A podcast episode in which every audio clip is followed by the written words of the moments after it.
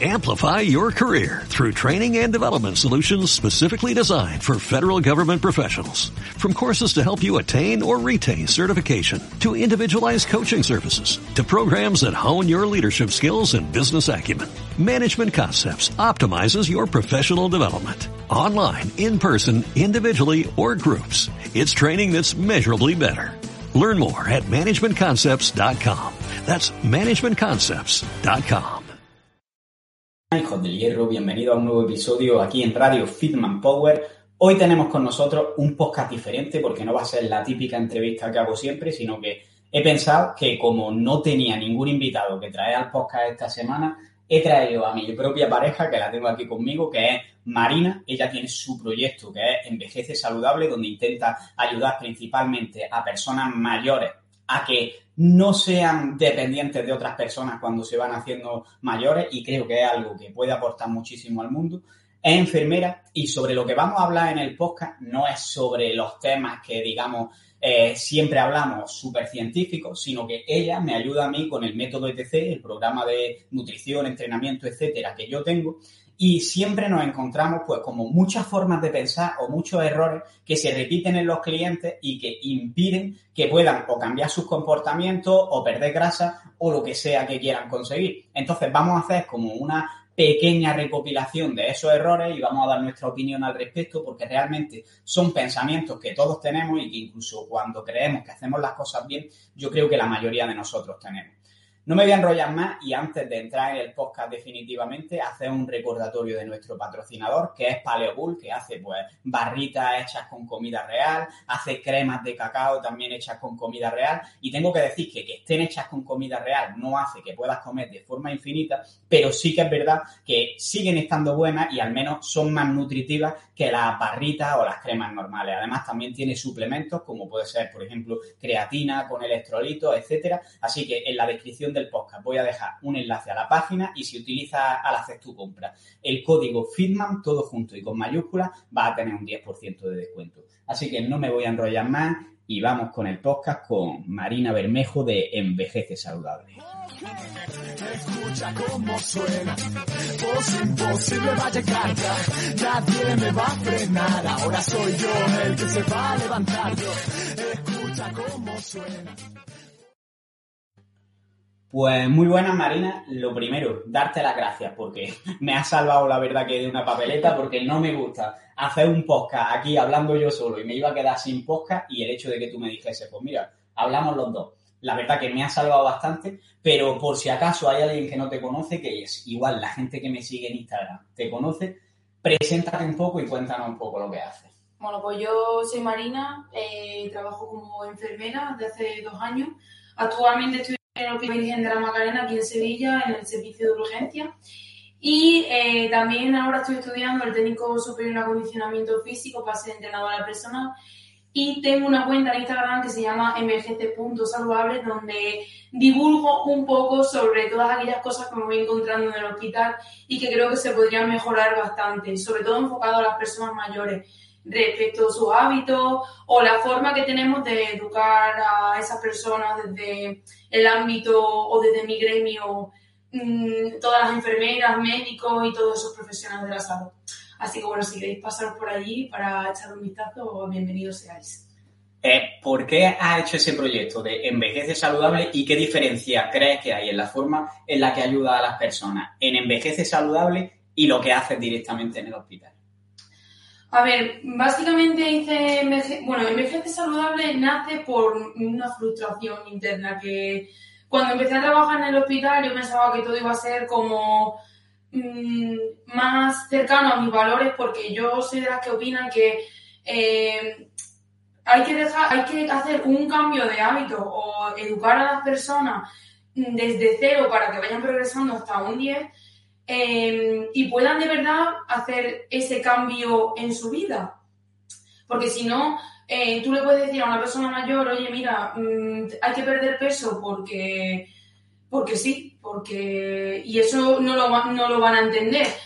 Entonces, mmm, eso es lo que mmm, básicamente veo en el hospital y claro, tú a una persona mayor de 60 años que no ha cuidado su alimentación, no ha cuidado su movimiento, ni ha hecho ejercicio en su vida, no le puedes dar eh, mm, consejos o herramientas súper simplistas porque se va a ir yendo a casa como diciendo, ¿qué me ha dicho esta persona? ¿Qué me ha dicho la enfermera? ¿Qué tengo que hacer? O sea, estoy súper perdido. Entonces, ¿qué pasa? Pues que llega al supermercado, mm, coge lo primero que pilla y se lo come y por eso luego se cree que no adelgaza, eh, que se encuentra peor cada día, eh, llega al médico y ya le recetan pastillas porque tiene una enfermedad y básicamente se echa la culpabilidad toda a él mismo porque le hemos metido en la cabeza de que eh, no lo está haciendo bien, pero es que encima nosotros tampoco se lo estamos diciendo del todo bien porque no queremos dedicar tiempo a ello ni en formación ni, ni en trabajo.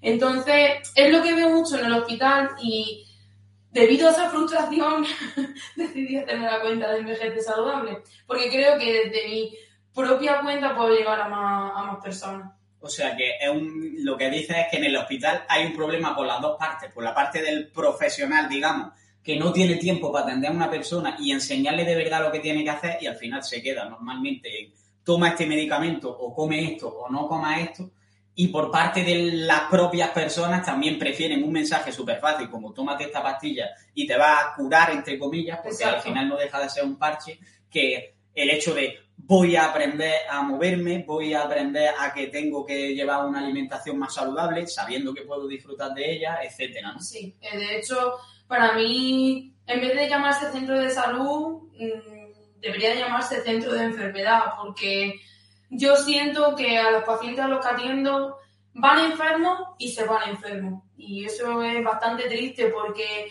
te puedes estar encontrando ya personas cerca de los 40 años que pueden, si no cambian sus hábitos, pueden acabar bastante mal llegando a los 60, que me parece una edad bastante joven, la verdad.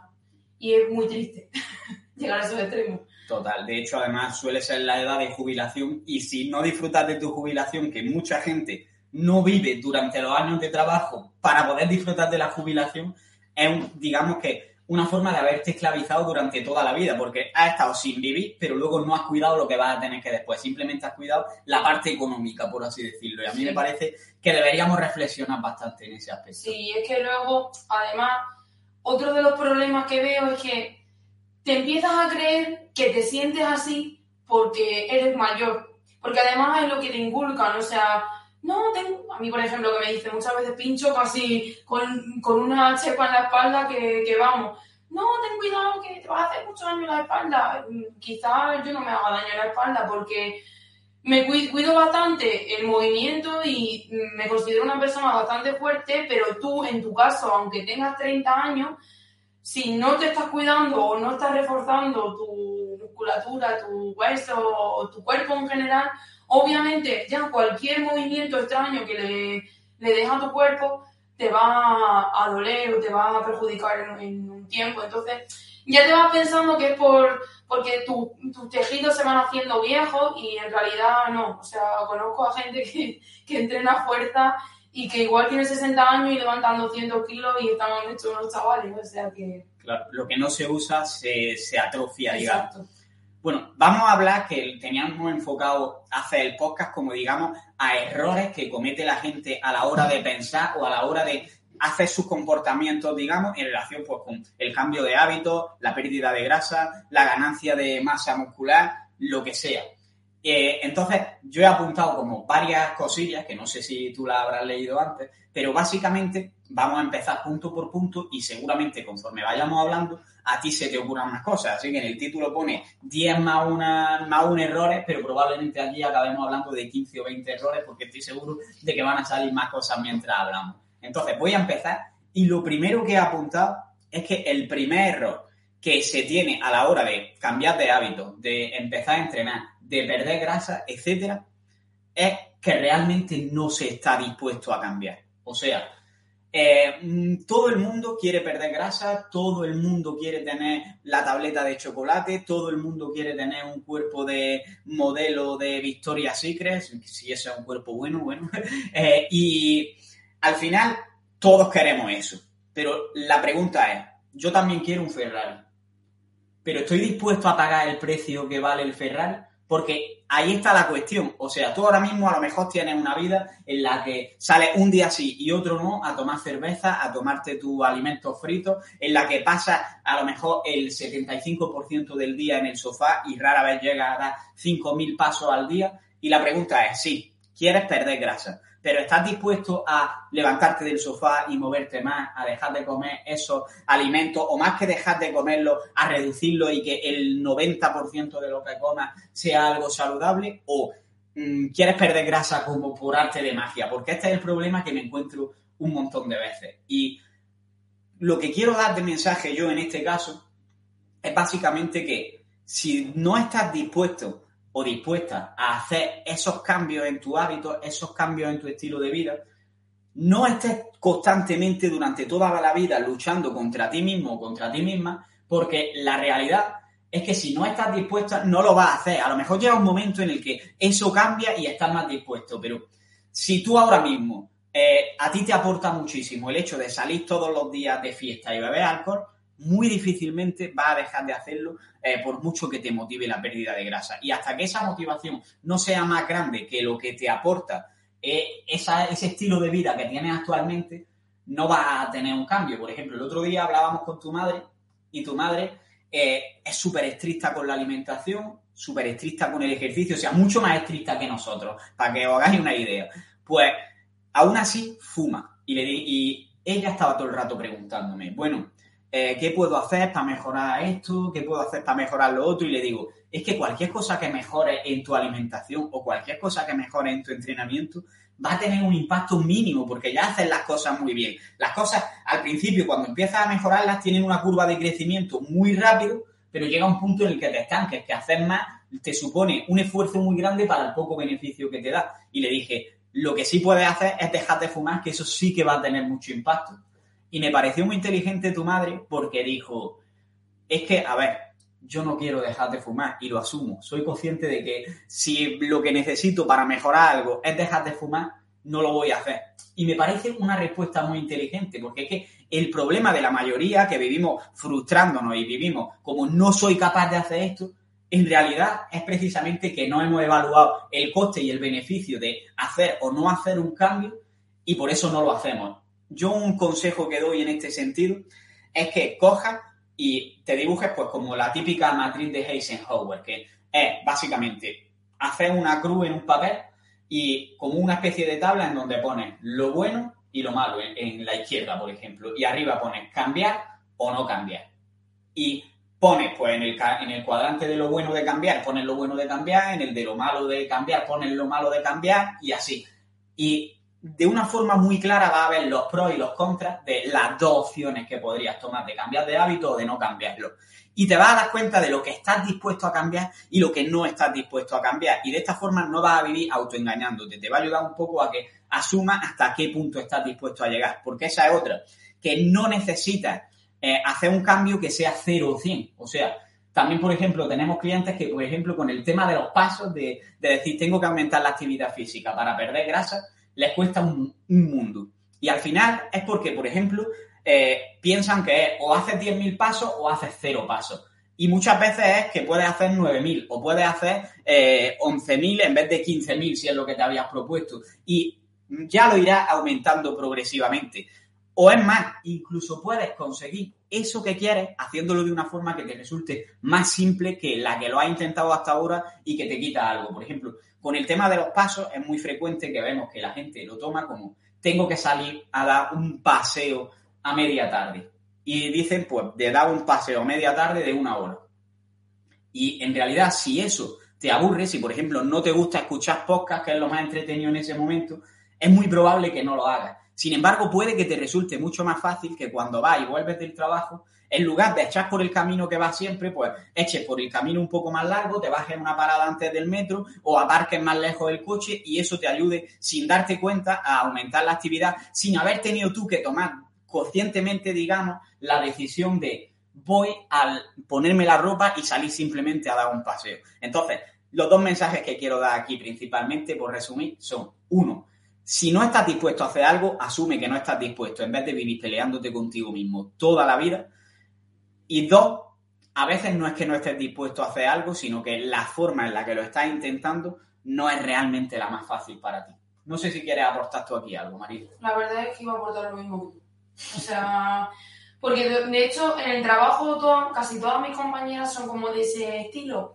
Cuando se proponen perder peso o mejorar algo de su vida, lo hacen de 0 a 100 y obviamente es la forma más eh, ilógica porque obviamente no vas a coger nada de herencia, te vas a, ca- a acabar cansando muchísimo de estar mm, exigiéndote el hacerlo perfecto todo el rato y claro, luego pues llega el típico fin de semana que dice, uff, bueno, fin de semana pues mm, tendré que hacer esto porque como es fin de semana y claro, ahí demuestras que en realidad no estabas comprometido con lo que querías hacer porque lo que estabas buscando es, una, es algo rápido, o sea, un, un objetivo ina- inalcanzable porque eso, la, la vía, eh, o sea, el camino lo querías hacer súper corto. Entonces, ¿qué pasa? Que siempre acabas pues fracasando y retomando tus antiguos hábitos y diciendo que mm, hacer dieta o entrenar o moverte más es una mierda porque lógicamente te lo has tomado como si fuese una persona de élite.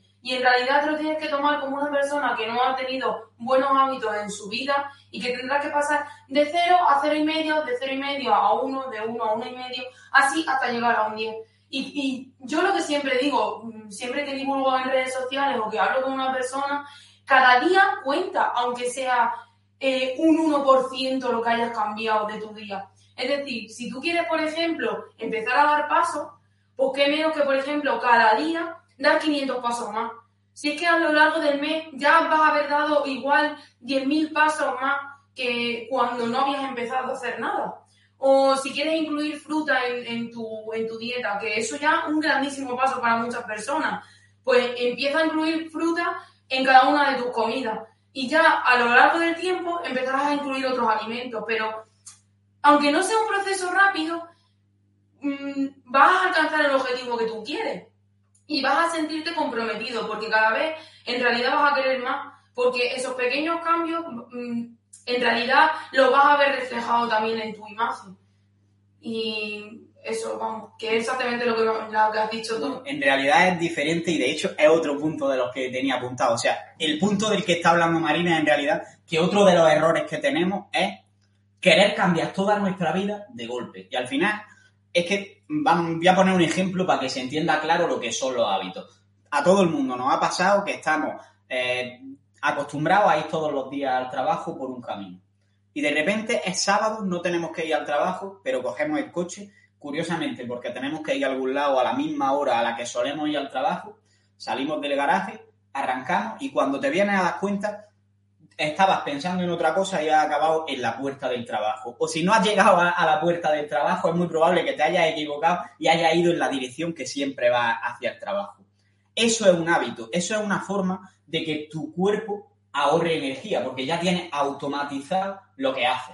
¿Qué es lo que pasa si yo ahora, que estoy acostumbrado a desayunar croissants, a pasar todo el día en el sofá, a no entrenar, digo de buena primera, el lunes empiezo y el lunes voy con toda la motivación del mundo o el día 1 de enero y me pongo directamente a decir, venga, voy a dar 10.000 pasos, acostumbrado a dar 2.000, voy a entrenar 5 días a la semana y voy a hacer una dieta 100% comida real, contando macros, contando calorías, haciéndolo todo perfecto. Probablemente, como ninguno de esos hábitos lo tengo ya integrado, eh, toda esa energía que estaba yo ahorrando porque tenía hábitos, ahora la estoy gastando. O sea, todo lo que haría en el día sería de forma consciente, teniendo que tomar la decisión. Y eso es, digamos que, un escape de energía brutal para tu cuerpo. ¿Qué te va a pasar? Que vas a acabar estresado y al final no vas a hacer ni el 100% ni el 80%. Vas a acabar abandonando y volviendo a como estaba antes. ¿Qué es lo que hacemos, por ejemplo, en el método ETC?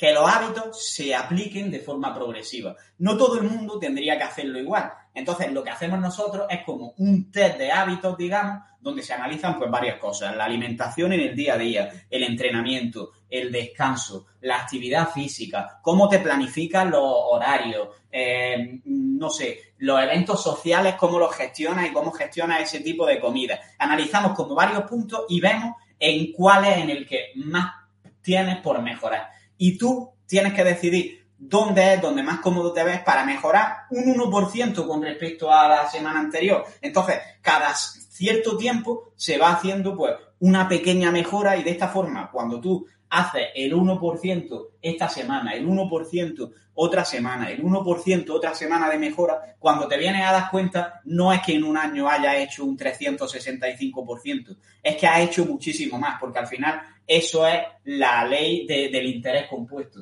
Entonces, en lugar de pensar en cambiarlo todo de golpe, piensa en cambiar un pequeño 1% cada día y te va a resultar muchísimo más fácil. Que además se va a retroalimentar al, al resto de hábitos.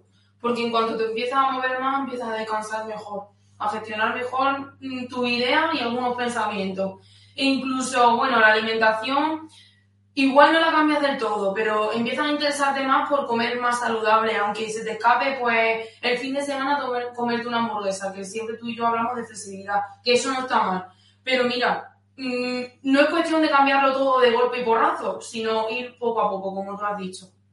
Totalmente. O sea, eh, lo que acabas de decir es que es la pura realidad. De hecho, una clienta que hemos tenido, que de 63 años, Nati, eh, estaba casi todos los fines de semana haciendo comidas sociales, sí que es cierto que la educamos un poco de qué elecciones tener eh, respecto al menú y, tal, mm, pero en realidad tampoco le pusimos una dieta súper estricta ni nada, sino simplemente le educamos con respecto a los alimentos que tenían que escoger Mm, le hicimos un par de cambios en el movimiento de que se moviera un poco más, pasó de que tenía muchísimos dolor de rodilla, que no podía subir cinco escalones de su casa, bueno, cinco pisos de su casa, a poder subirlo sin ningún tipo de dolor, a, a, a dar más de 10.000 pasos al día y a perder 8 kilos de peso. Que, o sea, que parece que si si, o sea, que para perder esos 8 kilos parece que siempre hay que hacerlo todo súper estricto y es que es lo que de hecho veo yo siempre, por ejemplo,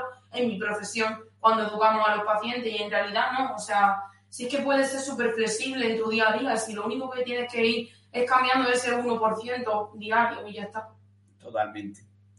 Pasamos al punto número 3 y creo que está bastante relacionado porque lo que he apuntado aquí es que buscas que te lo den todo hecho y no estás dispuesto a aprender. O sea, eh, muchas veces nosotros solemos trabajar con dieta flexible, por así decirlo. Es decir, no es te doy una dieta, es te enseño cómo tienes que combinar los alimentos, pero tú tienes que hacer cierto trabajo, que eso después a largo plazo te va a ayudar, porque vas a saber tomar decisiones cuando comes fuera, vas a tener, vas a saber exactamente lo que tienes que comer cuando, sin depender toda la vida de mí, etcétera. Entonces, eh, muchas veces me dicen, es que no me aclaro con la dieta, que realmente es súper fácil y si te pones durante 10 minutos que le dediques, te va a aclarar y vas a poder planificarte un poquito tu dieta. Y el problema es realmente que no estamos dispuestos a pararnos esos 10 minutos.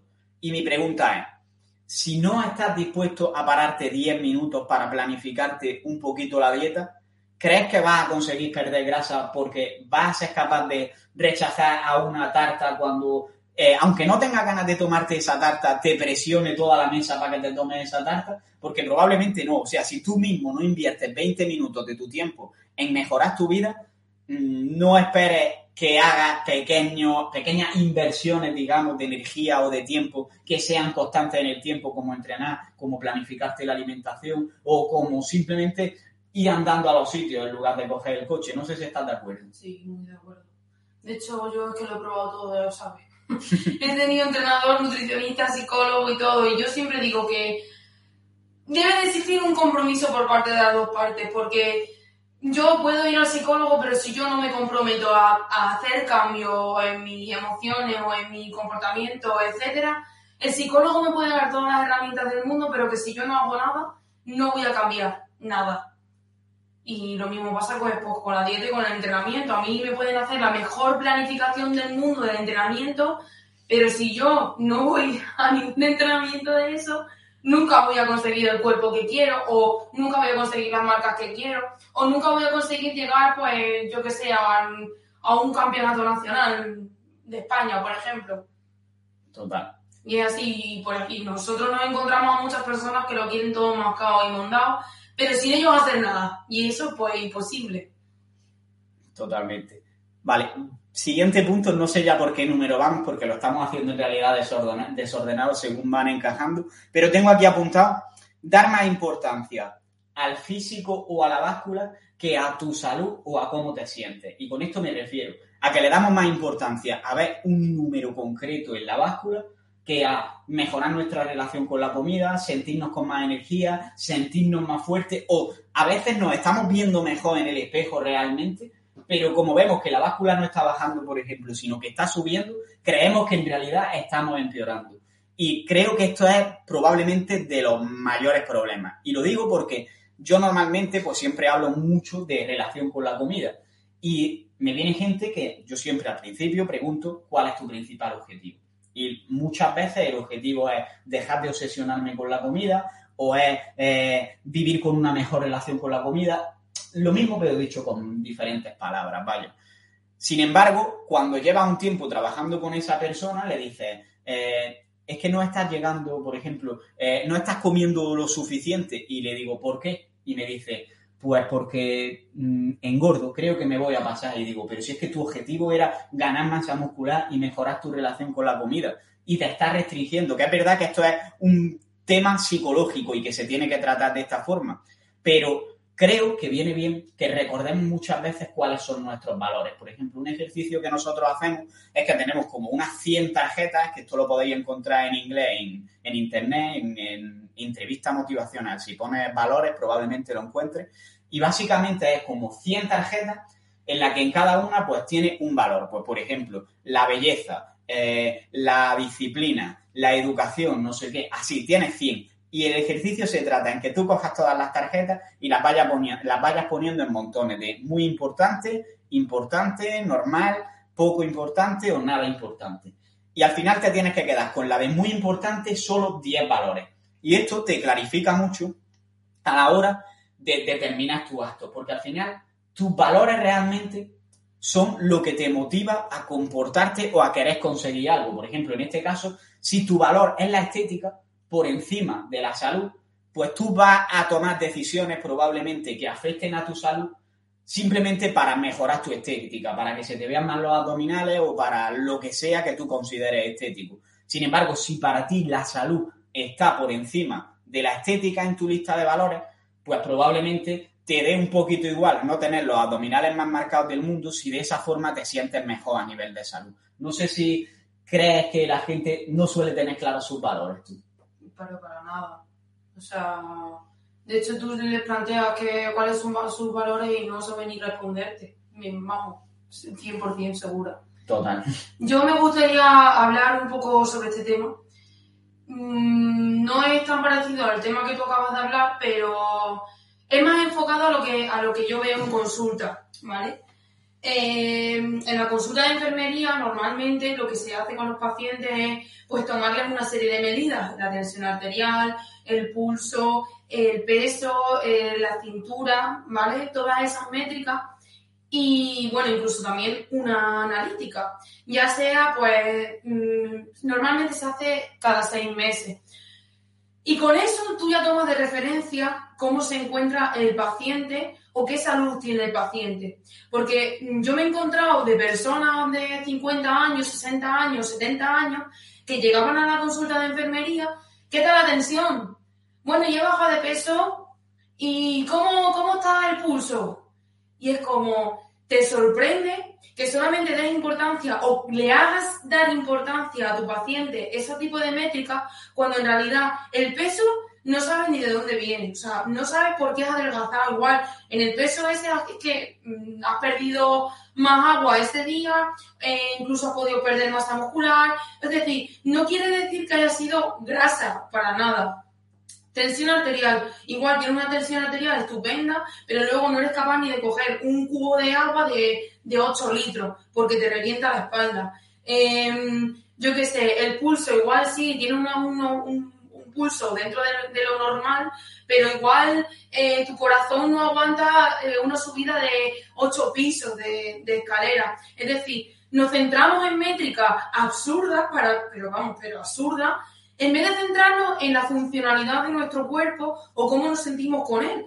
Porque yo sobre todo es que me da mucha, me da mucha lástima por las personas mayores y no tan mayores, mm, porque les tratamos como, como eso, que les hacemos creer que todo eso es lo más importante y les hacemos creer que ya no son capaces de hacer ciertas cosas porque ya están viejos y que es normal, por supuesto que es súper normal, que vayan a tener dolor, que no, van a tener, no vayan a tener suficiente fuerza para jugar con sus hijos, con sus nietos. Por ejemplo, ayer tu madre cuando nos dijo, es que ya no puedo coger la de Daniel porque me duelen todas las piernas. Quizás es porque no tengo suficiente fuerza y quizás en tu objetivo mm, que te de marcar de verdad sea perder peso y ganar fuerza muscular. Y creo que debería ser algo que inculquemos en todas las consultas de, vamos, de, tanto de enfermería como de médico, como de nutricionista, en fin, y darle menos importancia a lo que viene siendo el peso, porque el peso es que no, no indica nada, es un valor más y ya está. Igual que todos los números de, de una analítica realmente, o sea, muchas veces se pone más hincapié en mejorar los números de la analítica que en mejorar la calidad de vida. Y esto lo tenemos con el colesterol, por ejemplo. Hay mucha gente que simplemente por genética tiene el colesterol alto. Y no significa que sea un problema de salud, y si lo es, por ahora no sabemos cómo mejorarlo, ¿vale? Y lo que quiero decir aquí es que, por ejemplo, el colesterol muchas veces puede ser indicador de mayor riesgo de mortalidad, pero otras muchas veces no. Y los hábitos sí que correlacionan mucho más con la mortalidad de lo que lo puede correlacionar el colesterol por sí solo. Es decir, colesterol más malos hábitos, probablemente incrementado el riesgo de mortalidad. Pero si tú tienes todos los hábitos perfectos, por mucho que tengas el colesterol eh, alto, no tienes que preocuparte tanto normalmente. Y el problema que veo aquí es que le damos más importancia al colesterol y la gente eh, como que le causa más impacto tener el colesterol alto que el hecho de, por ejemplo, estar sentado en un sillón y que te cueste mm, dos minutos levantarte porque todo el rato te vuelve a caer hacia abajo. Para mí, ese es un indicador de enfermedad mucho más grande que el colesterol. De hecho, el otro día con Víctor de Medicine, que está haciendo la residencia, está dándose una hostia contra la realidad de lo que es el hospital porque hablábamos sobre este tema precisamente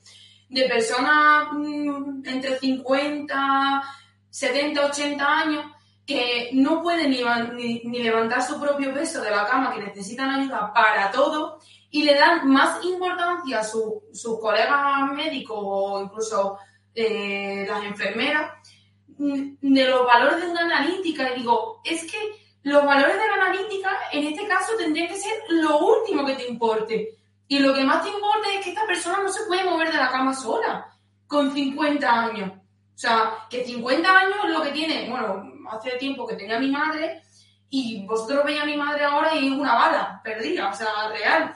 Y yo creo que eso es lo más bonito de la vida, que tú llegues a, cierta, a una cierta edad y que puedas seguir disfrutando de esos años haciendo lo que más te gusta y de tu familia, que es para ti igual lo más importante, o viajar y que no te sientes frustrado porque ya tienes que estar llevando pañales porque ni siquiera puedes ir tú solo al baño. Total. O, por ejemplo, ahora ya no relacionado tanto con personas mayores, sino tenemos también muchas chicas que lo que pasa es que se han restringido con la alimentación, han tenido además un montón de estrés en su vida, se han hinchado a hacer cardio y pierden la regla. Y es como, eh, vale, he perdido la regla, igual no puedo ser madre si sigo a, este ritmo, pero para mí sigue siendo más importante perder grasa que el, tema de la regla. Y otro problema que me encuentro relacionado con esto es que muchas veces vemos como que la ayuda a nivel de nutrición solamente te puede ayudar a perder grasa o a ganar músculo. Y no nos damos cuenta de que los hábitos en general ya no la ayuda a nivel de nutrición, te ayuda a mucho más que eso. Y, por ejemplo, en estos casos, por ejemplo, alguien que eh, haya perdido la menstruación, un nutricionista precisamente que tenga eh, cierto conocimiento le puede ayudar perfectamente a que recupere la regla y a que esa persona pueda ser madre. Sin embargo, muchas veces eh, la reacción es, he perdido la regla, me ha dicho el médico que igual no puedo ser madre, así que voy a dejar el tema de la dieta porque directamente es que no estoy en esa situación. Y a lo mejor la solución no es dejar la dieta, es dejar cómo estás haciendo la dieta porque estás haciendo una locura. Y si vas con un poquito de cabeza y con ayuda de un profesional que de verdad tenga conocimiento, no que su principal valor sea que tú pierdas peso a costa de tu salud, en ese caso, pues va a mejorar seguro y, y probablemente acabe antes o después recuperando la regla. Totalmente. Y es una realidad bastante triste que mm, se ve todo el mundo, la verdad. Total. Vale, vamos a pasar a otro punto y lo que tengo aquí, hemos hablado ahora mismo de un poco de los valores y lo importantes que son y, y de, por ejemplo, darle más importancia al físico que a, que a otra cosa, que a tu salud, a cómo te sientes. Y he dicho que los valores son como lo que te motiva a ir en una dirección concreta. Por ejemplo, ahí en la dirección de entrenar para sentirte saludable o ahí en la dirección de perder grasa para marcar los abdominales, ¿no? Eso marca la dirección. Ahora, que tú tengas unos valores no significa que seas capaz de hacer lo que hay que hacer para conseguir eso. Y hay otro obstáculo que es las creencias. O sea, eh, las creencias de lo que tú piensas que hay que hacer para conseguirlo o lo que tú piensas sobre lo que has hecho hasta ahora. Y aquí eh, hay que hablar en realidad de un montón de cosas. Porque por un lado están las creencias en relación a lo que tú crees sobre lo que es el ejercicio y lo que es la dieta. A creer que la dieta es algo súper sacrificado, que no vas a poder volver a comer esos alimentos que te gustan, que tienes que reducir los hidratos a cero. Sobre todo si has hecho alguna vez una dieta y has perdido peso, como las dietas estas en las que se pierde peso rápido son bastante restrictivas, es muy normal que hayas generado una creencia de no puedo comer esto porque esto es lo que me hace a mí adelgazar cuando dejo de comer esto y eso es una putada porque pensar que tienes que dejar algo para toda la vida para, para tener el cuerpo que quieres es una putada auténtica porque es que aunque tú sepas que puedes comer eso, a la mayoría de la gente le cuesta y esto lo vemos mucho con los hidratos de carbono. Lo mismo pasa con el entrenamiento, que eh, nos fijamos un montón de veces en detalles de decir, es que lo que quiero es aislar el bíceps lo máximo posible o aislar el glúteo y nos olvidamos de que todavía somos débiles en nuestro conjunto y lo que queremos es hacernos fuertes. Entonces, el exceso de información de las redes sociales, en este sentido, muchas veces nos confunde mucho más de lo que nos está aportando, porque al final todo esto es centrarse en cuatro cosas bien hechas y repetirlas durante mucho tiempo. No ir al detalle de si ayuno intermitente, de si este ejercicio estimula muchísimo más el bíceps, porque al final, si tú estás trabajando el cuerpo completo, poco a poco van a mejorar en todos los aspectos. Y luego también, aparte de las creencias en relación a la dieta, al ejercicio, a los hábitos, etcétera, se generan creencias sobre tu propia personalidad. Es decir, me encuentro un montón de gente que como ha hecho, por ejemplo, dietas restrictivas, aguantas con esa dieta una semana, aguantas dos semanas, la abandonas. Un mes después, vuelvo a intentarlo. Una semana, dos semanas, abandono. Un mes después, vuelvo a intentarlo. Y así sucesivamente. ¿Qué está pasando ahí?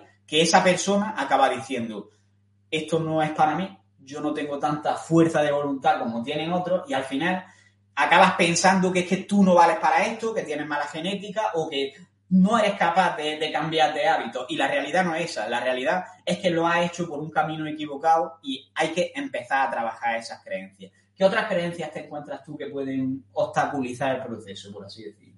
Yo, por ejemplo, con las personas mayores mmm, me encuentro que, claro, tú les enseñas a que está bien que entrenen con pesas o que sean, que aprendan movimientos nuevos para ser más ágiles o tener nuevas habilidades que mmm, te va a aportar además otros beneficios, no solamente a nivel físico, sino también a nivel mental. Pero claro, como en Instagram, en Facebook o en un bot de CrossFit mismamente, ven a personas jóvenes que están petadas, dicen, no, es que eso ya no es para mí, porque eso solamente es para personas jóvenes que están fuertes. Obviamente, si tú vas con esa creencia, nunca te vas a lanzar a la piscina. Y obviamente esas personas jóvenes que están fuertes, están fuertes porque llevan entrenando igual cinco años. Pero es que ya no te pongo el ejemplo de personas mayores. Es que, por ejemplo, personas de nuestra edad, de 24, 25, 30 años, piensan exactamente lo mismo. No me voy más lejos que, por ejemplo, tus tu hermanas, que no, que vosotros estáis muy fuertes, o no, yo es que yo no puedo hacerlo. Obviamente, si tú si no te pones a dedicarle tiempo eh, algunos días, no, no vas a coger un hábito, que es de lo que estábamos hablando antes, y no vas a eh, poner a prueba tus habilidades o lo que eres capaz de hacer. Porque, mmm, claro, si tú no pruebas las cosas, ¿cómo sabes si puedes hacerlas o si puedes superarte día tras día a ti mismo? Entonces, claro, eso se genera ahí una creencia bastante limitante. Y sobre todo con el tema de la edad, yo lo veo mucho, ya con personas de 40 años que no, es que yo ya estoy muy mayor para eso, yo ya no estoy tan para cuidarme, yo ya no estoy para entrenar con pesas, eso es muy difícil, eso es para gente joven. Mm, para nada, o sea, es que todo es cuestión de empezar. Si no empiezas, nunca vas a poder hacerlo, Total. ni sentirte como te gustaría sentirte, que es fuerte, eh, con mucha más energía, descansando mucho mejor por las noches y sobre todo con muchísima autoestima y seguridad en ti mismo, porque uno de los beneficios del deporte o del entrenamiento de, de fuerza es que te vas a sentir eh, con muchísima más seguridad de ti mismo para luego extrapolarlo a tu día a día y poder hacer otras cosas que te veas incapaz de hacer. Como por ejemplo, compañeras mías que hacen cambios posturales, ya por ejemplo las auxiliares de enfermería, o yo incluso que les ayudo. ¡Uf! Que tengo la espalda hecha mierda. Obviamente, si es que no has preparado tu espalda, por ejemplo, para levantar cargas o cómo tienes que levantar esa carga. Entonces, bueno, yo es lo que más me encuentro y es el único ejemplo que se me puede ocurrir. Vale, mira, como tenemos poco tiempo, voy a dar algunos consejos en relación a las creencias y cómo nos las podemos plantear, a ver si las creencias son de verdad ciertas o son falsas. Y ahora vamos a hablar, porque también tenía como este punto el miedo a levantar peso precisamente, así que vamos a acabar con ese punto y lo que vamos a hacer que otro día, como por suerte vivimos juntos, vamos a hablar más porque creo que este tema da para mucho y además me gustaría incluso que en los comentarios del podcast, que últimamente no tengo tiempo para responderlos, pero los leo todos y me gustaría que dejaseis pues temas que, queran, que queráis que tratamos, porque creo que estos episodios, más allá de los puramente científicos, pueden aportar mucho porque realmente es la realidad del día a día. O sea, el problema de la mayoría de la gente no es que no sepa exactamente la técnica de un peso muerto, sino que es más bien que no hacen peso muerto por diferentes creencias que se tienen en, este sentido. Y a la hora de evaluar tus creencias del tipo, mmm, yo no valgo para esto, eh, yo he nacido gordito y no voy a poder conseguir lo que ha conseguido mi vecino porque yo no tengo su genética, etcétera el consejo que te doy es que, mmm, primero, pues, por ejemplo, repases toda tu vida a ver dónde te han podido salir las creencias, las que detestes, las apuntes. Que te preguntes los pensamientos que te vienen a la cabeza cuando abandonas esos buenos hábitos, los apuntes, etcétera. Y así te van a salir como las creencias que normalmente son las que te obstaculizan. Y ahora, el problema con las creencias es que son como frases. Es decir, por ejemplo, una creencia es que el entrenamiento de fuerza solo es para personas jóvenes. Realmente si tú lees esa frase, te estás dejando un montón de cosas que no se están especificando. O sea, estamos entrando, estamos entrando, ¿qué es ser joven? ¿Qué es el entrenamiento de fuerza? Eh, eh, ninguna persona mayor entrena fuerza, entonces céntrate en, sobre todo, dos puntos. Por una parte, las generalizaciones, es decir, eh, todas las personas jóvenes pueden entrenar fuerza, eh, ninguna persona mayor entrena fuerza, de verdad, puedo pensar ahora y no encuentro a ninguna persona mayor que encuentre fuerza, que entrene fuerza.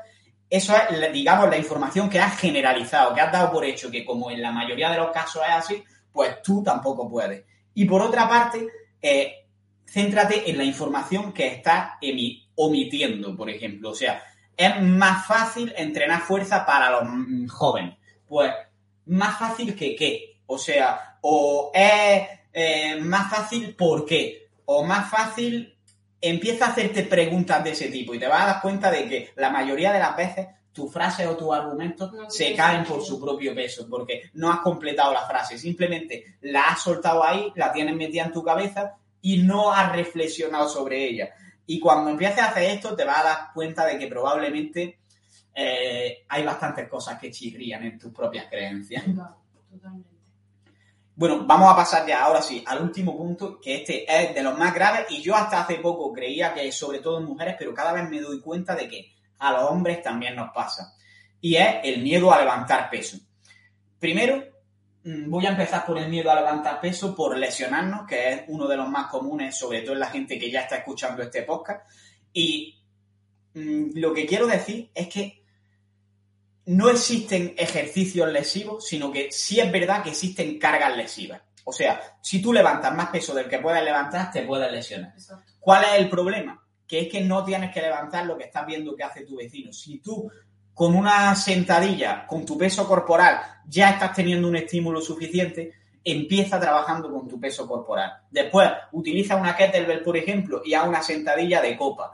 Después, eh, cuando ya domine eso, pues empieza a utilizar ya una barra vacía. Cuando domine eso, empieza a utilizar la barra con unos poquitos discos. Y no es que levantar 60 kilos sea lesivo, o que levantar 100 kilos sea lesivo, o que levantar 150 sea lesivo. Es que si tú pasas de levantar 0 a levantar 50, probablemente te va a lesionar porque no has hecho ese gesto en tu vida. Sin embargo, si yo he pasado por 0, por 2,5, por 5, por 7,5, por 10 y así sucesivamente, voy a estar venciendo dos resistencias. Por una parte, la de la fuerza, porque estoy mejorando la fuerza y si he comprobado que con 2 kilos y medio puedo levantarlo y me siento más o menos a gusto, pues con 2 kilos y medio más voy a poder también.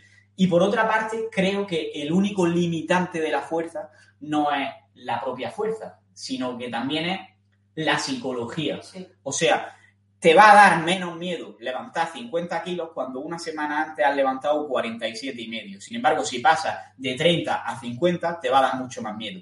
Entonces, no tengas miedo a levantar peso, pero tampoco tengas prisa por hacerlo demasiado rápido. Y este es el primer punto en cuanto a lesiones. No sé si quieres tú añadir algo. Eh, Vamos, no tengo mucho más que añadir porque lo que iba a decir es exactamente lo mismo que has dicho tú. De hecho, normalmente las personas que yo es que siempre me estoy, ahora me estoy enfocando siempre a las personas mayores, pero porque es como lo que más me gusta y iba a decir eso que muchas veces te llegan personas mayores de 50 para arriba que les duele mucho la espalda porque han hecho un mal gesto y obviamente es porque quizá no no saben ni levantar su propio su propia carga del cuerpo porque no están acostumbrados a hacer, por ejemplo, cinco sentadillas seguidas. Es decir, que pasas de ser una persona sedentaria a ser una persona un poco más activa en el día a día, por así decirlo, e incluso cuando vas a caminar, que empiezas como esa operación bikini de pasar de cero a hacerte 10 kilómetros en un día, obviamente ahí incluso también te puedes lesionar, porque no estás acostumbrado a, echarte esas caminatas, incluso a transportar tu cuerpo tampoco, tantos kilómetros, porque tu cuerpo, quiera o no, pesa. De hecho, el nivel más básico para empezar a entrenar fuerza siempre suele ser ejercicios con peso corporal. Y eh, mm, es una cosa que me encuentro muy a menudo y digo, claro, si es que has pasado quizás de estar todo el día sentada o sentado en el sofá a querer levantarte y que te ha crujido la espalda y ya te ha empezado a doler eh, ese típico lumbago, pues vamos, eso es lo que tú estado explicando, pero con mejores palabras, vaya. Vale, y otro miedo, digamos, al entrenamiento de fuerza es que, mm, o sea, volvemos a la obsesión por el peso. La mayoría de la gente quiere perder peso, no quiere ponerse como un hombre en el caso de las mujeres y es como que se tiene mucho miedo a la musculación. Aquí, como yo soy hombre y sé que voy a tener menos autoridad, voy a dejar hablar a Marina. A ver, repite la pregunta que quieres que... El miedo a muscular, a ponerse como un hombre. Mira, llevo casi dos, bueno, más de dos años entrenando y creo que todavía no se me ha puesto un cuerpo de hombre, la verdad.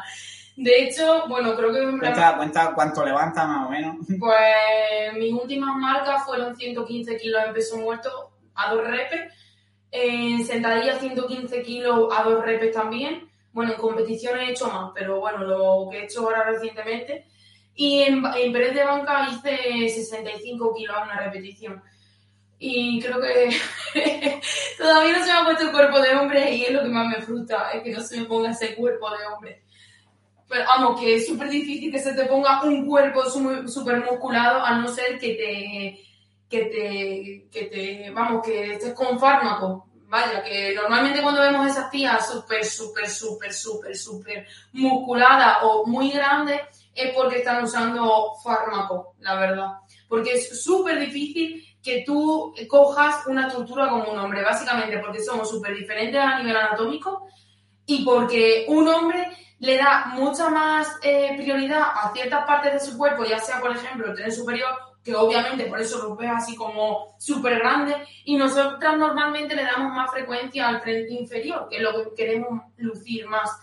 Entonces, vamos que no. Y además, mm, como no tengas una buena alimentación, tampoco vas a tener ese cuerpo de hombre, porque creo que mm, puede ser un punto bastante importante, vamos, que no, es imposible. Que hablaremos también del tema de la alimentación y los errores principales que se cometen en el próximo episodio, digamos. Y además, en este sentido, también habría que, decir una cosa.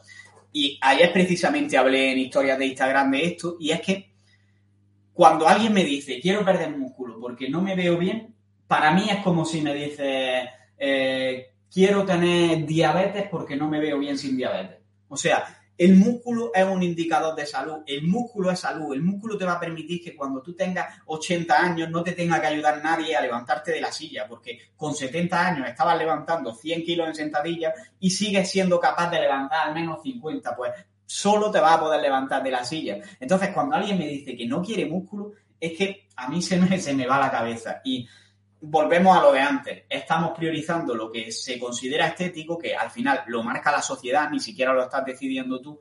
Lo estamos priorizando a de verdad nuestra salud y sentirnos bien. Hace mm, años, que es relativamente poco, en China, eh, digamos que se, se, veía como atractivo tener los pies súper pequeños y puntiagudos. Y las chinas se ponían unos zapatos súper apretados que lo que hacían era como retorcerte el pie, que siendo ya joven con ese pie no podía andar. si entras en fitmanpower.com barra mujer, lo vas a ver, porque hablo de todo este tema de la musculación, que ahí podéis profundizar más sobre esto. Y básicamente eh, destrozaban sus pies simplemente por parecer más guapas, que si tú ves eso ahora vas a decir, pero si esto es horrendo, ¿cómo que esto les parecía más guapo? Pues así es, al final es la sociedad quien decide lo que parece atractivo y lo que no, pero realmente la salud va a ser siempre la misma. Así que tú decides si inviertes tu energía en ser saludable o la inviertes en parecer atractiva a ojos de los demás. Totalmente. Y bueno, vamos a cortar aquí, que se, se nos va un poquillo el tiempo. Haremos más, a mí esto me ha gustado. Creo que podríamos hacer una semana. Bueno, pues podemos... Nunca parece leer que lo dejamos a media. Dejad, dejad aquí en los comentarios una, una propuesta de, de, temas que queráis que tratamos y si os gusta este tipo de contenido y si vemos que gusta, pues le daremos más frecuencia a este tipo de contenido. No puedo prometer uno semanal porque cuando prometo estas cosas en caliente, luego no me doy cuenta del tiempo que conlleva, de la creación del contenido, etcétera. Pero la verdad que son episodios que a mí me resulta fácil porque al final es simplemente apuntar cuatro cosas en un papel y, y fluir entre los dos y que creo que pueden aportar mucho realmente, sobre todo a cambiar esos pensamientos que muchas veces tenemos tan metidos en la cabeza que no nos damos cuenta de que nos están haciendo daño. Sí, totalmente. Y nada, hasta aquí el episodio de hoy. Eh, repito, dejad en comentarios si os ha gustado este tipo de episodio y seguiremos haciéndolo. Y que nada, muchas gracias, un saludo y a seguir creciendo. Y hasta aquí llega el episodio de hoy. Si te ha gustado, puedes apoyarnos y darnos más difusión compartiéndolo en las redes sociales, dejando una valoración en iTunes o un comentario en iVoox y sobre todo, seguir viendo los siguientes episodios. Nos vemos en el siguiente y un saludo y a seguir creciendo.